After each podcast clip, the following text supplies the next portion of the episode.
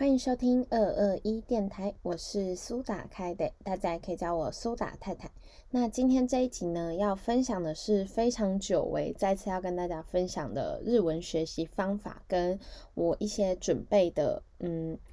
学习的历程。然后，因为其实我去年十二月的时候就考完日检了，可是成绩是到今年的一月底才出来。然后我一直就是。有在想说，是不是考完就应该要来，就是分享一下。可是我最后还是觉得，我应该要等到有一个嗯成绩以后，才跟大家分享，才会比较嗯有东西可以分享。这样，不然就感觉好像也没有办法跟大家分享太多。然后在上一次跟大家分享关于日文学习方法的时候，我就有跟大家推荐账号，还有一些初学者适合的学习方式。那那是在我的第三集。那大家如果想要知道的话，就是没有听过的话，大家也可以回顾去听我的 Ososume 系列 EP 三，然后那边就有分享我对于一些嗯日文初学者的学习可以怎么学习啊，然后还有一些 IG 账号的分享。那这一次呢，一样也是要带给大家就是几个 IG 账号的一些嗯介绍，然后跟大家说明为什么我推荐他们。另外就是要跟大家分享我自己个人在嗯学习日文从初学开始到现在的历程，然后。还有一些我认为怎么学习是蛮有效的方法。那我的成绩其实非常的普通，就是因为日检满分是一百八十分，然后我的分数只有一百二十几而已。可是我的准备大概是从嗯嗯，如果说真的开始准备我考的 N 三的话。我大概只有准备零零散散的三个月，而且三个月我也是非常不认真在准备的。然后后面会再跟大家分享我是怎么准备。那如果大家跟我一样，希望可以快速冲刺的话，大家就可以参考我的方法。那如果你是想要打好基础的话，我的方法可能就比较建议初学的时候使用。那我就废话不多说，来跟大家分享一下我在日文学习这一块。因为我个人是觉得呢，我会想要快速先冲到 N 三，是因为我觉得我蛮急着想要先考到证照的。嗯，我觉得就算你今天考到 N one，你还是学习日文上面还是有很长一段路要走。所以对我来说，如果我想要去日本什么的，可能拿到 N one 或 N two 是我最基本需要的东西，最基本需要的能力。所以我就会想要先达到那个能力，然后再来慢慢加强我绘画跟嗯听力的部分。所以虽然我现在考到 N 三，但我的水准应该是没有到 N 三的。做题目有，可是如果我真的要去就是跟人家绘画，然后跟人家对谈的话，我觉得我的程度并没有办法那么好。然后只有在一些就是看文章，然后嗯读文章的时候会比较顺一点。所以就分享给那些跟我一样觉得嗯证照目前是比较重要的人，然后可以做参考。不过我初学算打得蛮稳的，所以就是嗯如果想要打好基础的人也可以参考一下。那我就废话不多说，开始介绍我的学习历程啦。那我开始真正就是第一次下定决心要开始学习日文，是在二零一九年的十二月底，然后是圣诞节那一天，然后就因为那时候我其实准备要考学测了，我是考二零二零年年初的学测，然后不知道为什么就是十二月底的时候就突然就觉得嗯有点想要学日文，然后就开始兴致勃勃开始背五十音，可是我从十二月底背到隔年的二月底。我都变成像是，就是我只有平假名背的比较熟，然后片假名是完全没有接触的那一种。然后因为二月底的时候，我就有去听了一场嗯日文补习班，然后那日文补习班里面呢，它是英文，呃不，它是日文授课的，所以就是一开始你初学的时候，你就是跟日本老师对话。但很多人会说不建议，就是初学的时候就跟日本人对话，或者是说让日本人教导之类的。但我其实会觉得还蛮推荐，原因是因为他会强迫你去。如果你跟我一样是从小你都不喜欢，就是不去接触动漫、动画这类的人，那就是日本这一块文化的人呢，那我觉得你会非常适合这一块，因为虽然你一开始会觉得不太习惯，但是他会强迫让你习惯，而且因为老师上课方式很有趣，然后他也会跟他也会让你跟同学互动什么，然后加上同学都是初学者，所以会让你对于学日文这一块的兴趣大幅增加。虽然那时候我不会主动去嗯了解日本文化，可是呢，我却对于日文有了非常大的兴趣。所以对我来说，那时候的我是日文文化跟学习日文是对我来说是分开的事情。我不是因为日本文化而想要去学习日文，而是我单纯真的就是想要学好这个语言。所以那时候我其实还蛮拼的，就是就是我可能上完课，然后我回家也都还会复习。所以我在跟进度上面我是算跟的很好的。然后嗯，那时候初学的时候绘画也。还算不错，就是绘画能力也还算不错，是因为，嗯，我一直有在反复练习，然后也有努力去听老师说的话，所以那时候整体来说，我觉得初学者来说，我的程度应该算是跟得上。而且因为补习班教就是按部就班嘛，所以其实你只要有用心，然后你回去有在读，就是比起学校那些什么课业啊，其实这种。你更能掌握的更好，然后你也可以很快跟上进度之类的，所以我觉得很建议大家初学的时候可以去找补习班。然后我个人是比较建议就是找嗯日文老师的，因为我真的觉得。如果你跟我一样，你以前没有接触日文的习惯，那一开始就非常重要。像我一开始决定要背五十音，结果也零零散散，然后我以为自己背得很快，后面就是回头一想，我竟然背了两个多月才背完平假名，而且还是没有很熟的那种，就只是如果努力想可能会知道，但没办法一看到就念出来那种感觉。所以现在想到也会觉得很不可思议，觉得说，哎，一开始就是。背的那么困难的东西，现在竟然就是牢牢记在我脑子里，这种感觉就是很奇妙，就像英文字母一样吧，大概就是这种感觉。所以我一开始呢，就是透过补习班的方式去补，然后我是补了两次的课程。两次课程呢，大概就是约四五个月这样，然后因为中间还有休息过一小小段时间，所以加起来大概花了我五个月的时间。但我补完这五个月以后，我的程度只有到可能刚进入 N 四或者是 N 五刚结束，我也不太清楚到哪里。但嗯，我上的课本是 Dekiru Nihongo，那这一本书里面我是上到初级二结束。然后，因为那时候我很心急，想要赶快把日文学好，所以我那时候从二月开始上，上到大概七月的时候，我有报了一个嗯速成班，然后那个速成班也是他们补习班的课程，然后它是从两个月变成只有一个月的时间，也就是一个礼拜原本两天的课变三天的课，然后再加上因为我衔接那个速成班的时候，我原本第二次上的课程还没上完，所以我就变成说我一个礼拜一三刚好就重叠，就是我一三。就是下午上完，晚上又要接着去上另外一个课程，所以一天总共上四个小时。然后礼拜五的时候就只有上嗯快速班的两个小时这样子。然后我那时候上完，因为上了一个月，所以我是上到八月中那边。然后，因为那个快速班刚好就是我上完初级二以后，接着要上的，嗯，新的下一个级别，所以就真的很刚好都有衔接到。可是因为后面我就要去读大学，然后我那个补习班是在别的县市没有的，所以我就没有办法就是继续上，因为他其他课程就是像六日的，我又觉得拖太久了，就是那样学要学很久，因为他每次课程大概都要上两个小时嘛。我有想过要的继续报他的那个。速成班，可是他的速成班就是好像就刚好只到我那时候七月到八月上的那个那个等级而已，所以我就很可惜没有办法继续上下去。然后后面我就改成用自学的方式，所以我是从二零一九年的十二月底学习自学五十音到二零二零年的二月底，然后二零二零年的二月底我开始快速学习。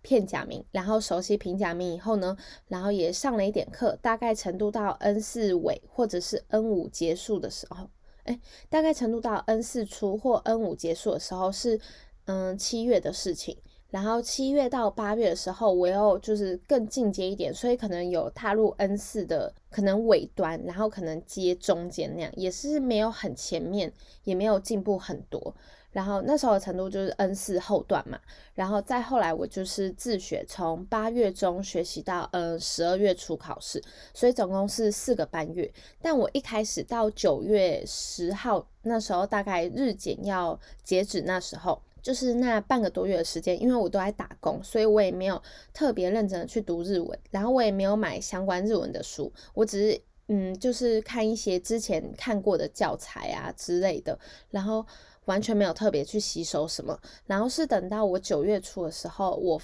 就是有看到大家开始陆续报名日检，然后我就想说，还是我也去报一下。然后那时候报的时候，我也很犹豫，因为我知道自己的程度一定没有到 N 三，但我就觉得就是。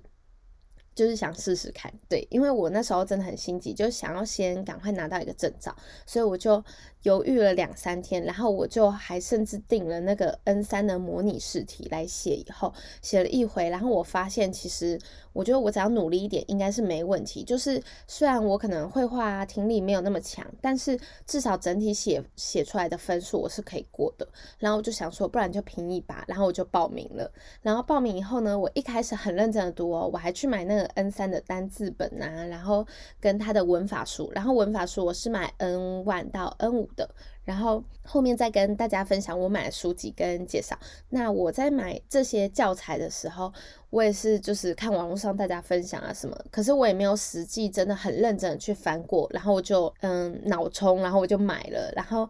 结果这样看完，嗯，一开始我很认真，我大概从九月初开始准备到十月初的时候，这一个月的时间，我就有把嗯一些单字看完，因为我单字。单字书是分成有名词、形容词，然后副词这些的。那时候好像除了哦，除了动词以外，我其他好像都看的差不多了。哦，名词好像也还差一点，但形容词跟副词都有差不多扫过一遍这样而已。然后，嗯，在文法书，因为我真的觉得我买错书，所以我那时候基本上我其实根本没有在看文法，我大概看了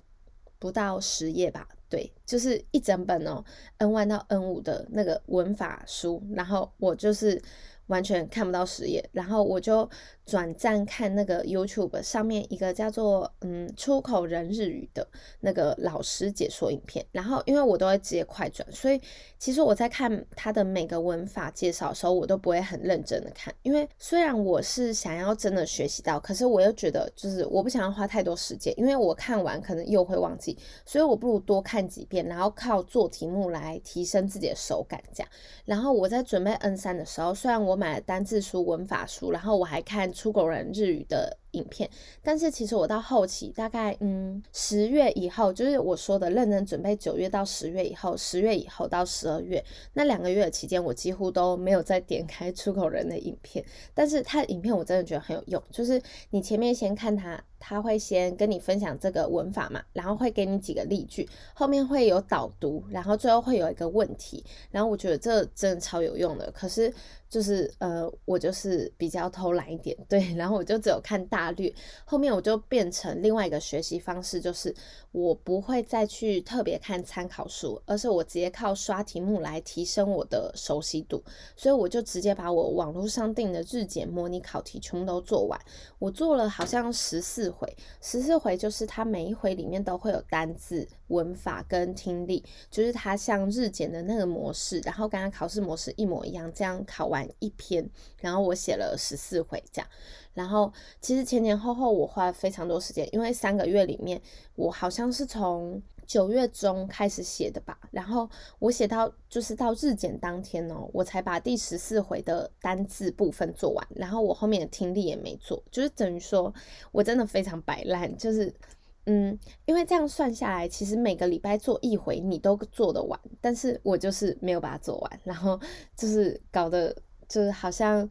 嗯，不过幸好最后就是只剩下最后一回的听力啦，就也没有太浪费钱。可是像文法书那些，我就真的觉得我很浪费钱，因为我那时候一口气就买 N 玩到 N 五的，然后其实根本就没什么用到。然后单字书的部分，那时候我说我是把形容词跟名词看过一遍嘛。然后后来我是有强迫自己把动词也看完了，然后还有副词那些我也都看完了。可是其实那一本书我每一个就是每一种词性，像动词、形容词、副词跟嗯一些就是他给的什么例句啊什么的，其实我都只有扫过一遍，但我从来没有就是再去翻过，所以我。觉得对我来说印象完全不深。我觉得我在 N 三可以合格的原因，是因为我后面改变了学习方式，靠刷题目来就是写手感这样。因为它让我在考日检的时候更清楚知道我现在在干嘛，我需要在这个大题做什么准备，然后还有我在这个大题我需要注意什么，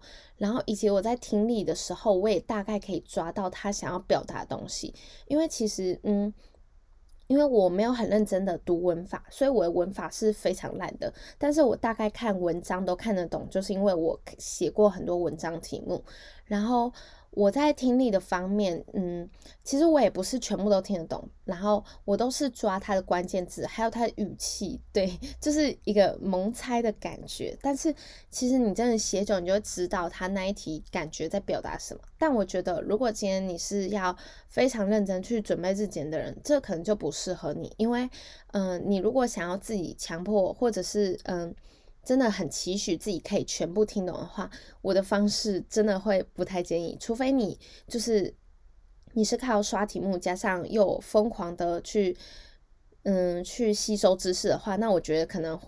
效果就会加倍，因为你两样事情都做了。但如果你跟我一样，就是只靠刷题目的话，我觉得只能让你合格，有个普通的成绩，但它没办法让你成为那种什么一百八十分里面你有一百七十几、一百六十几，或者是甚至满分的那一种水准。而且我甚至就是考完以后，看到迪卡上面很多人分享他听力满分啊，那个文法满分啊什么，我都觉得超级厉害，超级羡慕。可是就是回头一想，其实。我觉得我能够合格就已经很幸运了，所以就分享给那些就是考证照，就是目前为止觉得非常重要、非常急需的人。虽然 N 三考到好像也没有对于需要证照有多大的帮助，因为正常来说就是要 N one 嘛，不然顶多要 N two。但我觉得应该算是一个你在自学过程中，你先有一个第一步认同自己、认可自己的一个。证明吧，我觉得，因为我觉得，因为我拿到了 N 三，然后反而会让我更想要继续学下去。如果今天我学的很慢，但我学的很扎实，可是我并没有，我如果到现在都还没有 N 三的程度，然后我去考试，可能也没过。虽然我的绘画什么能力算不错了，但因为我之后可能会用到证照，所以我还是会觉得有点小小失落吧。只是因为我的 N 三成绩真的太普通了，所以我觉得虽然我现在考过，但我对于 N 三的东西，我还是有很多需要去了解跟吸收的。这就是我觉得，嗯，靠刷题目来说非常不足、非常不好的一点吧。对，但嗯，就是希望我可以，就是这一次可以好好准备，不用再只靠刷题目，因为我觉得 N one 跟 N 二是那种比较大范围的，并不是靠刷题目就可以考到。嗯，一个不错成绩，就是一个普通成绩的一个级别，就是我觉得真的是要有努力，或者是真的要去理解，然后学着去学习的话，才可以拿到那个成绩。这样对。那以上就是我在学习日文的历程，还有我在读 N 三的时候一些学习方法技巧啦。那就分享给那些跟我一样有相同目标的人。那如果大家觉得我太混的话，拜托那个就是多多包容。那另外今天就是还想要跟大家分享，就是。嗯，我最近就是从我上一次发 podcast 以后，就是跟大家介绍日文学习方法以来，就是我又有发现的三个我觉得非常棒的，嗯，IG 就是账号分享。那第一个我要分享的是 NING 的图画日语所。那我会分享这个是因为我觉得它的方法是。嗯，就是他在学习日文的方法是非常好记的，因为他常常会很用心的画一些图出来，然后就是跟我们就是用非常简单的方式，用对话，然后或者是一些嗯图片，然后让我们对于那个文法或者是那个单字有更深刻的印象。而且他除了会分享一些就是可以让我们很快速学习到文法、记起文法的嗯。贴文以外呢，他有时候现实也会发一些，就是让我们选，就是嗯，他会画图出来，然后会就是让我们可以选说，就是他这时候应该要是什么意思，就是嗯，这样讲好难解释，反正就是，嗯，像他有发一张图，就是嗯，一个女生就是看起来很。嗯，自在，然后在晒太阳，在度假的感觉，然后他就会列出选项，像是这位女士看起来如何，然后 A 选项就是 Noki，然后二选项就是阿瓦塔大戏，然后第三个就是什么，简直是我的理想生活，就是一些嗯比较有趣的选择，然后就是让你去选择说，嗯，他在这个情况的时候，你可以使用哪一些形容方式之类的，所以我觉得是一个嗯图文就是。兼具然后并茂的嗯一个 Instagram 账号，而且他很就是很特别的一点是，他之前还有分享那个日语初中级适合的 Pockets，然后那时候因为我本身也有在听 Pockets 的习惯，所以我就有。嗯，因为这一篇文章，然后特别的被吸引到，然后这边也顺便跟大家分享一下。那第一个是 Let's Talk in Japanese，那这个 podcast 呢，它是有一个日本男性主持，他叫做 Tomo，然后里面的内容呢有非常多，像是日本文化啊，然后它发生的现象，然后甚至连 JLPT 的解说都有。而且每一集它都会在后面标上它是哪一个级别可以比较适合听的，然后也有 N 四到 N 万的程度，就是非常适合学习日文的人去听。而且他现在的集数也非常多，已经有一百多集以上。然后我觉得他的那个男性主持人的声音也非常好听，所以非常推荐大家，就是睡前的时候可以每天听一集这样子，然后慢慢听，去增强自己的听力能力。然后我觉得在听 podcast 还有很重要一点是，你不要一直想着这一句话你一定要听懂，你才可以换听到下一句，而是你应该要先。继续听，如果这一段你听不懂，你可以先记在心里，然后一直听下去，你大概就会知道他前面在讲什么。然后如果你听完你还是不是很能理解的话，你就可以再听一次，然后尽量去抓他的嗯关键字，然后要试着透过。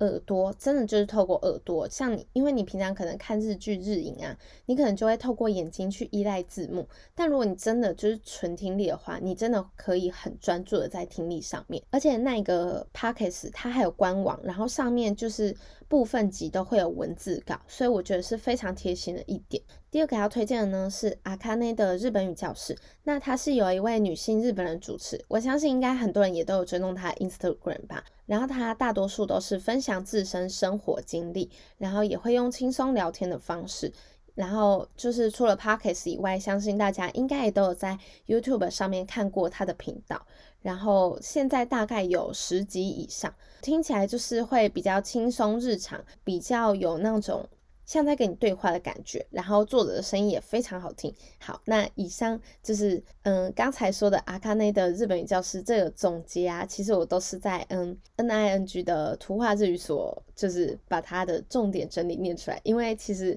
有点心虚，就是我有去听 Let's Talk in Japanese，但我没有去听阿卡内的日本语教师。对，然后。第三要推荐的呢是 Easy Japanese，那这个我就是在一开始学习日文的时候也有在听的，它算是我觉得很慢慢解说的，它不像是刚才前面两个介绍，像是跟你聊天啊、跟你分享啊之类，它比较偏向是真的就是教你一些很基础的对话。嗯，然后他每一次呢，在 Pockets 的前面，他都会先分享一小段对话，大概两三句这样而已哦。然后他就会开始一句一句跟你解说他哪一句是什么意思，然后再念给你听，然后就是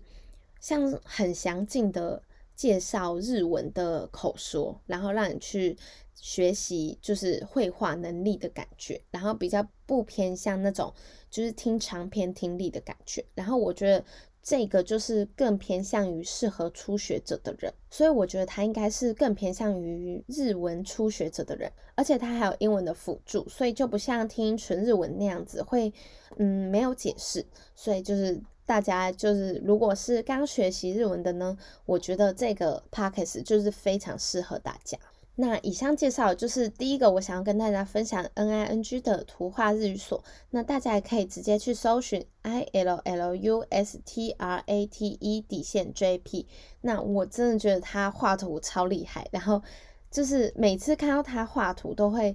就是感觉记忆力更深刻，然后也会很期待他的更新。而且他的账号除了分享就是日文的一些嗯文法介绍以外啊，他其实也会分享一些读书笔记，就是嗯给我们一点试验的感觉。然后他也会就是嗯像他前段时间在考日检前，他就有分享一篇就是什么日检将至，如何克服焦虑、自我怀疑这样子，然后就是有。让我们可以就是自问自答，然后就是比如说要我们问自己说，回想当初为何想学日文啊，然后回想当初学习到的感觉是什么之类的，然后最后再给我们一点小叮咛，就是应该要放宽，应该要放宽心，不要被成绩绑架之类的。然后那时候其实我第一次考日检，虽然我已经写过很多日检的模拟试题，但我也还是非常非常的紧张。然后就是我在看这篇的时候，因为我突然有时候看到一些什么。自问自答，然后一些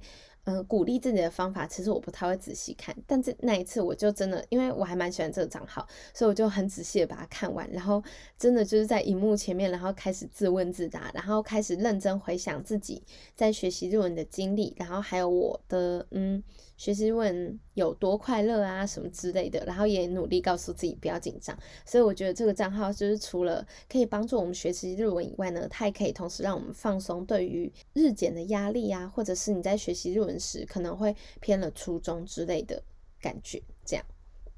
那接下来要分享第二个日文账号呢，是叫做 Hitoshi 的日文笔记。那它就是大家可以打 H I T O S H I 的日文笔记，然后大家也可以直接搜寻 H I T O M I 底线 L O V E 底线 J P。那我会分享这个账号是因为，那我觉得他分享这个账号是因为他常常会分享一些很仔细的文法说明，然后像是嗯，他前段时间有分享一个 Sasela l e 的嗯文法，然后他的。就是他有就仔细的跟我们就是列出例列出例句，然后跟我们说明就是该如何变化什么之类的。因为我对于动词变化是一个非常。苦手的人，所以我在学习动词变化的时候是嗯超级不顺的，因为我那时候就是说我是学习嗯我在补习班上完就是只上到 N 四刚开始嘛，然后后面我都是靠刷题目，所以我在就是刷题目的时候，其实日检蛮少考到动词变化的，我觉得啦，就不然就是我自己不知道，反正我感觉我真的很少。看到那一块的资讯，所以就是在这一块我真的非常弱，所以在说话啊、听力的方面，我只要一听到动词变化，我整个人就是会变得很迟缓、很迟钝这样。所以那时候看到就是这个账号分享，就让我觉得受益良多。而且他前段时间还有发那个哆啦 A 梦的一小格漫画那样子东西，就是透过漫画的简短例句，然后就是。带出一些单词啊，跟文法，然后把它列出来，这样，然后还有那种语句解析，然后就让我们觉得，就是在学习文法上面，你可以用一种就是嗯更加明了，然后更加清楚的方式去看待那个学习，这样子，所以这个账号我也非常推荐。而且他还有在分享说，就是在日检选择单字书上面的一些推荐分享，然后不是也配对，大家不用担心。所以我觉得这个账号的特点呢，比较偏向是它可以让我们更加熟悉动词的变化，然后还有一些嗯简短的例句跟它所使用的一些文法，然后把它列出来，就是让你可以知道，就是那一句话里面大概都有哪一些文法掺杂在里面呐，然后还有。嗯，为什么要用那样子的文法？就是像是有一个，比如说，嗯，如果大众所认为的事情啊，客观的事情啊，我们就会用被动性，然后就是比如说这样子的东西，他可能就会把它解释出来，所以就会让我们觉得，嗯，就是更能去理解说。嗯，为什么他们要这样讲话？不然，如果从我们中文思考的话，可能就会无法理解说为什么他这里使用的是这样的文法。所以，透过这个账号，我觉得就会更厘清自己对于日文文法使用的概念。那再来，我要分享的最后一个 Instagram 账号呢，就是叫做 Manako 日文研究室。那我也想要推荐这个，是因为我觉得他的嗯一些分享的贴文都是一些嗯。很有趣的，像而且我觉得最受益良多的是，他前段时间就有分享一篇是叫做《词 K 鲁使用全攻略》，然后就是他有把所有就是可能会用到词 K 鲁的嗯一些句型啊，都把它写出来。因为相信大家如果有在学日文的，都知道词 K 鲁这个用法非常广泛。然后像卡 K 鲁也是，然后这两篇他都有把它列出来。因为我真的觉得，嗯，除了日本会常用的一些惯用句以外啊，然后他们很多东西就是你可能就是你看到你真的不会知道那是什么意思，然后。所以就是需要透过大量阅读，然后跟嗯，就是看文章什么之类，你才可以就是记在脑海中。然后这个账号就很贴心，就是把它都列出来，像是把它列出来这样，像是嗯，磁开鲁真的用法真的超广泛，像它可以用在涂啊、抹、粘黏，然后也可以用在附上、附加，或者是打开电器，或者是留下记录啊、痕迹，甚至点燃啊、穿戴饰品。还有给予啊、抱怨、投诉、养成习惯，然后停靠，像是船停靠嘛，跟跟踪尾随啊，然后还有什么一些真的很多非常多，然后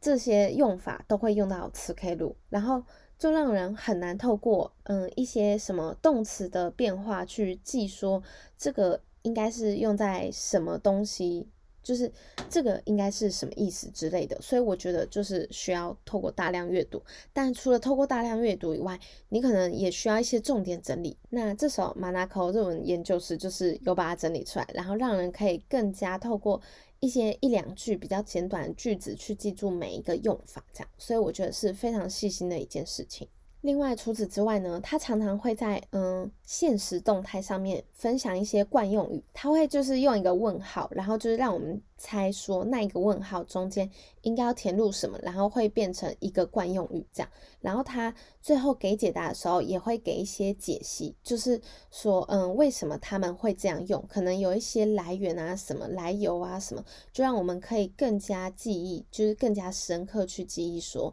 哦，原来是因为这样，所以他们才会这样这样用那句，然后才会当成惯用语这样子的感觉。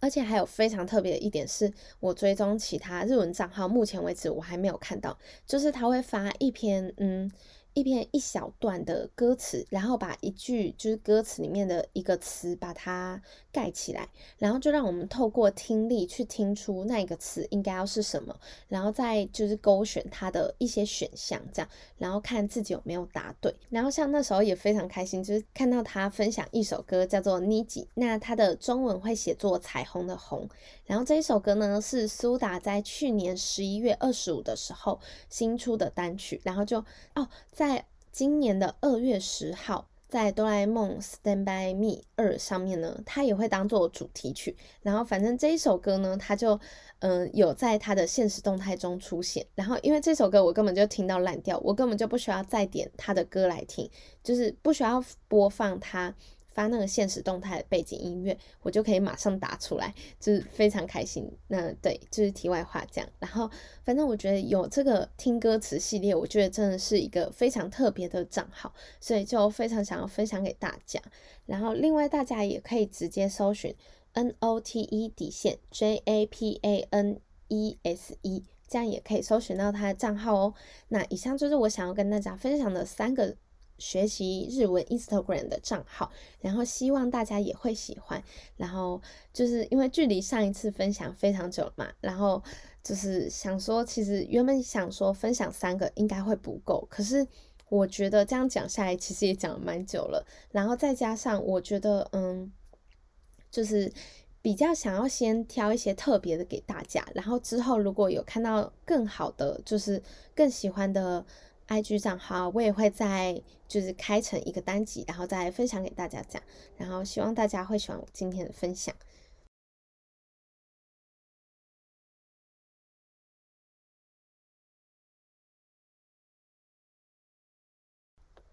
那在接节最后，我就是要跟大家分享我最前面提到的，我在准备 N 三时一开始买的文法书跟单字书啦。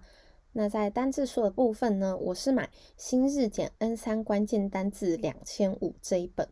然后它是我市出版的。那我那时候买这一本是因为我就觉得，呃，单字量好多，哦，因为看到两千五，然后嗯排版也还蛮顺的，然后我就买了，而且加上它有附 app，就是我可以直接用手机听，因为我家没有 CD player，所以我就没有办法用 CD 来听，所以有 app 这一点我觉得是非常加分的。但我后面买回去以后，我觉得看形容词跟看名词还 OK，但看动词我完全不行，就是因为它全部每一篇。都是用就是五十音下去排的，所以就是比如说你在看啊的时候，它全部出现就是啊开头的动词啊、单字啊什么东西的，然后就会让我觉得每一个东西都长好像。所以我到现在其实我虽然 N 三考过了，可是我的动词非常的烂，就是嗯，像我听到什么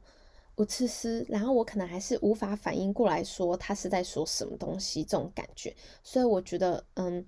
大家如果是对于照五十音去排列的书会不太适合的人呢，这一点就要注意一下。因为我那时候没有觉得自己会不适合，我想说，嗯，反正就是背单词这样。然后就我发现不行，我完全不行。可是我觉得如果是背嗯名词的话，可能还勉强可以。但是嗯动词就我就真的不行了。然后另外我买的单字，另外我买的文法书呢是山田社的。N 万到 N 五都有的，嗯，总结的一本文法书。然后大家如果搜寻“心智日检绝对合格”，然后就会出现 N 万写到 N 五的必备文法大全这样。然后是绿色的，我那时候买的是那一本。然后我觉得它整个看起来其实就是没有很顺，就是会让我觉得很闷，因为它里面的灰就是它的纸是有点暗灰色，然后他写的字又感觉嗯。就是让我感觉很没有精神啦，然后再加上它的排版非常的密集，所以我看了其实觉得有点。就是不太习惯，然后加上它的例句，其实因为是那种就是感觉像截取片段的，所以你一开始你在，因为像我是直接从 N 四后段开始直接学，然后我在看 N 三文法的时候，我完全不懂为什么这里要用这个形啊，这里为什么要这样用啊，然后我反而没办法专注在学习文法，而是一直专注在动词变化之类的，所以我觉得对于我来说是非常不适合、非常没有效率的一个学习方式。比起这样，我觉得直接去看我刚才说的 YouTube 上面有一个叫做出口人日语的老师，他所分享的文法，我觉得还更详尽，然后更加有头有尾。所以就是这一篇就分享给那些就是可能程度还没有到 N 三，然后想要考取 N 三证照的大家这样。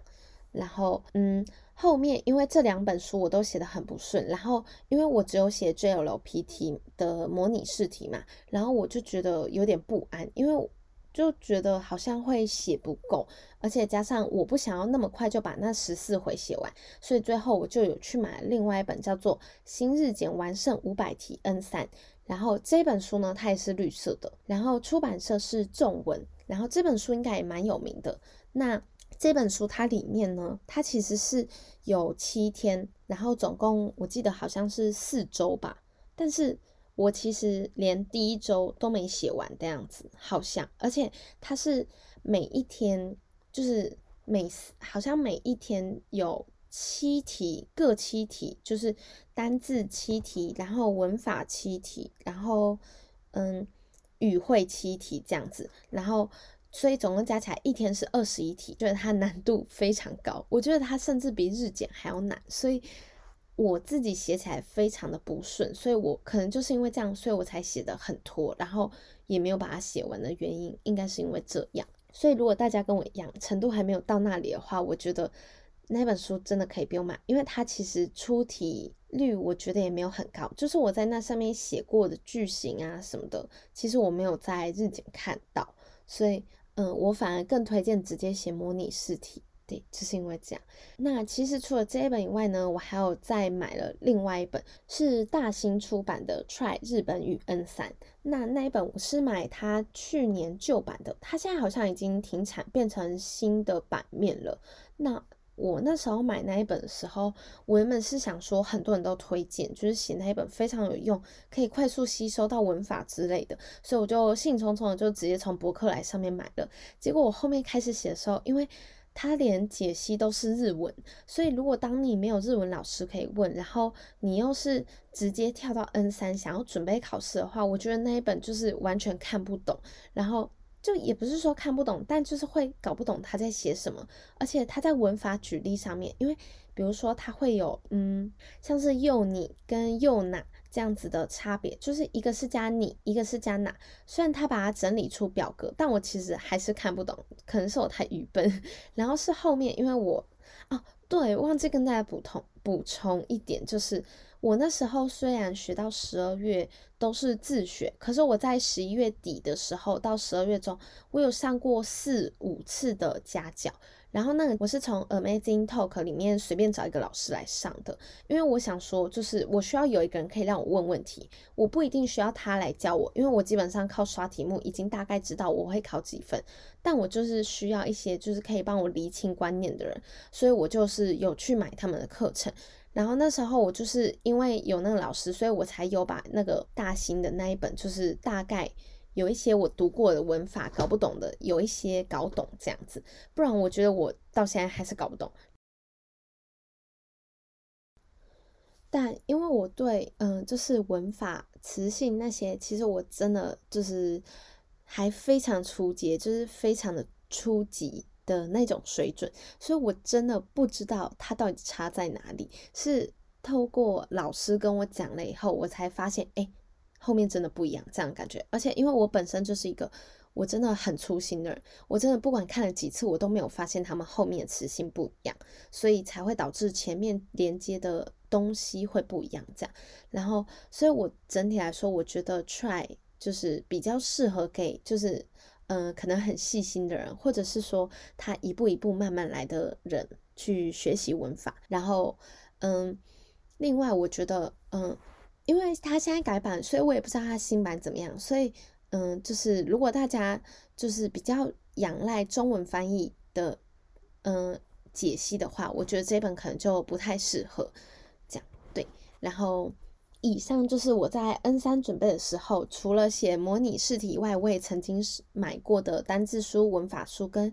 嗯它的例题啦。那希望这些资讯对大家会有帮助。然后。嗯，我觉得这样学习下来，因为我从九月初开始准备到十二月初，但我其实根本没有，就是你看我题本也没写完，然后因为我 try 那本也没写完，然后嗯，我的单字书也只翻过一次，我的文法书甚至连看都没看，然后我只有把模拟试题做完而已，然后就是合格了。所以如果今天大家是跟我一样，希望可以先考到证照，然后再来好好精进自己的话，我觉得我的学习方法。会蛮适合你的，但如果你今天希望你可以一步一步慢慢来，你希望你可以扎实打好所有的基础到高阶的地方，那我觉得我的方法可能就不太适合，顶多可以作为你认真学习以后的辅助使用，还有一些书籍参考，然后跟账号分享这样嘛。那希望今天的分享对大家真的多多少少都会有一点帮助，然后。也希望这一节内容跟上一次跟大家分享日文的学习内容的时候比起来不会太费，对。然后就是这么久没更新，然后这一集真的是讲了非常多，然后我真的可能讲到后面或者一开始，其实我喉咙就有一点怪怪的了，因为就是最近我又开始打工，然后。就是又在收银什么，然后最近真的讲话讲到很厌世，就是跟客人一直推荐啊什么的，然后就讲到就是喉咙真的有点痛，然后加上就是又没有就是一直喝温开水什么的，然后就感觉喉咙状况非常差，所以也希望大家对于我这一集的声音可以多多见谅，可能我也太久没有讲这么多话了，然后就感觉讲起来超级吃力，对。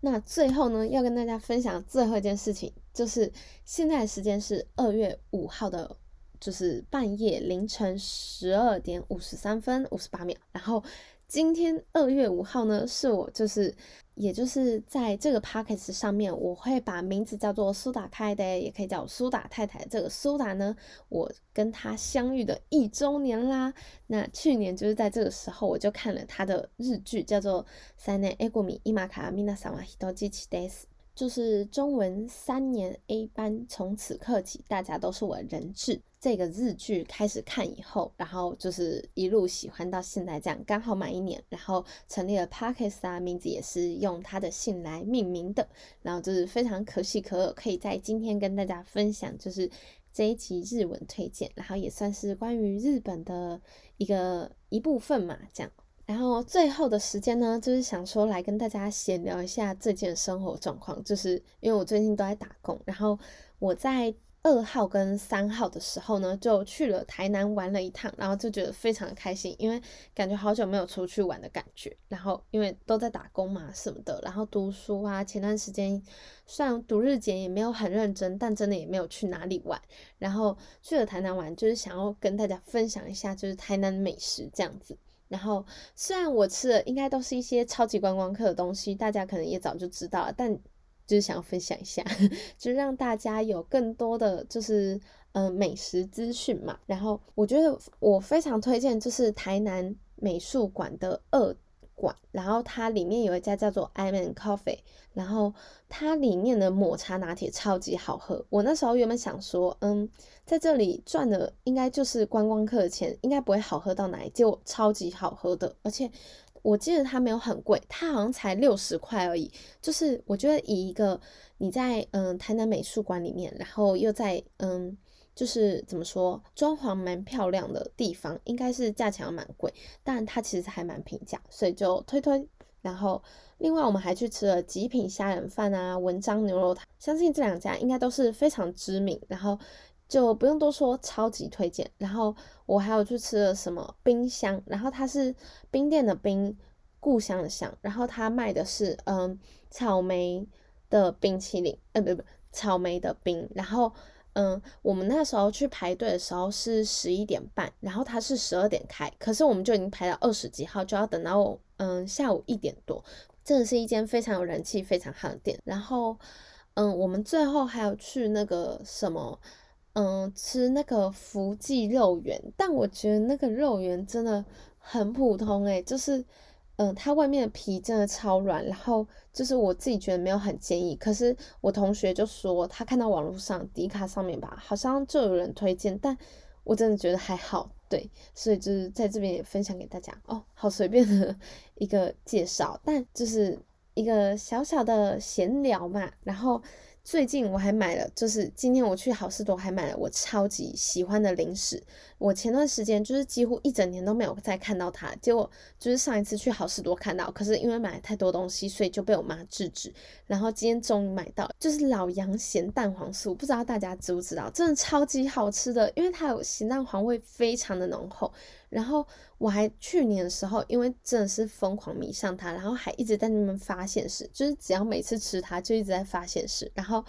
结果后面就是，我还我还看到今天我还看到自己发了什么，就是去年这时候发了什么，嗯，可能会因为那个老杨咸蛋黄酥胖了五公斤，结果那个咸蛋黄酥消失快一年，结果我还是一样在变胖，看来不是他的问题。对，反正就是嗯，跟大家闲聊一下最近的生活状况啊，还有就是。生活上一些趣事，这样，然后希望大家会喜欢我今天在日文的，就是一些学习方法介绍，然后还有 Instagram 的分享，希望大家都可以去。搜寻看看，然后追踪他们，因为我真的觉得他们是非常用心在进这个账号的，然后也会带给我们除了日文以外，嗯，就是还有一些有趣的知识，嗯，一些心灵的鼓励啊，在学习日文的这一条路上，就是虽然很艰辛，可是会让我们就是嗯去坚持下去这样子，然后让我们找回初衷的感觉，然后也会让我们用快乐的方式去学习日文，而不是以死板的方式、印记的方式去记住它。然后还有最后就是我的超费的台南旅游介绍，就是嗯，因为这毕竟这个只是辅助嘛，我今天的重点还是介绍日文，所以就是大概跟大家提一下，然后分享一下，大家一定要去台南玩，就是寒假开始了，大家就是可以去那边走走，而且我这一次去真的超便宜的，我自己觉得啦，因为。我跟另外一个朋友去，我们两个人，然后我们住宿跟租机车这些加起来，我们总共就是个人一个人大概才花一千五而已。我自己是觉得蛮少的，对而且还有加来回车票，我们来回车票大概就五百了，然后嗯住宿一个人三百多，然后这样就八百多了嘛，然后再加上租借机车，我们大概一个人花嗯两百多吧，所以这样就一千，所以等于说我们其他所有吃的东西，我们才花五百多块而已。嗯，也有可能是因为我们这次去台南没有买什么就是自己的东西什么之类的，但。我觉得这个价钱真的还蛮划算，因为我真的吃蛮多东西的，对我很会吃，所以就是分享给大家，就是台南真的是一个很漂亮、很舒服，而且天气非常好的地方，东西又便宜，然后又好吃，所以推推推。然后以上就是我今天久违的 p o c k e t 分享啦，希望大家会喜欢我今天的内容。那大家如果还没有听过我上一次的日文分享介绍的话，大家还可以点回去我的欧苏苏妹推荐系列，然后 EP 三哦。那我们就下次再见。我相信我应该不会再拖这么久才更了。对，真的，我希望我可以维持良好的习惯。嗯，那也希望大家可以不要就是就是忘记我，然后也可以继续锁定我的 Pockets。那我就分享到这边喽。那大家如果有喜欢我这节内容，也可以在 Apple Pockets 上面给我留言评分。那我们就下次再见喽。拜拜。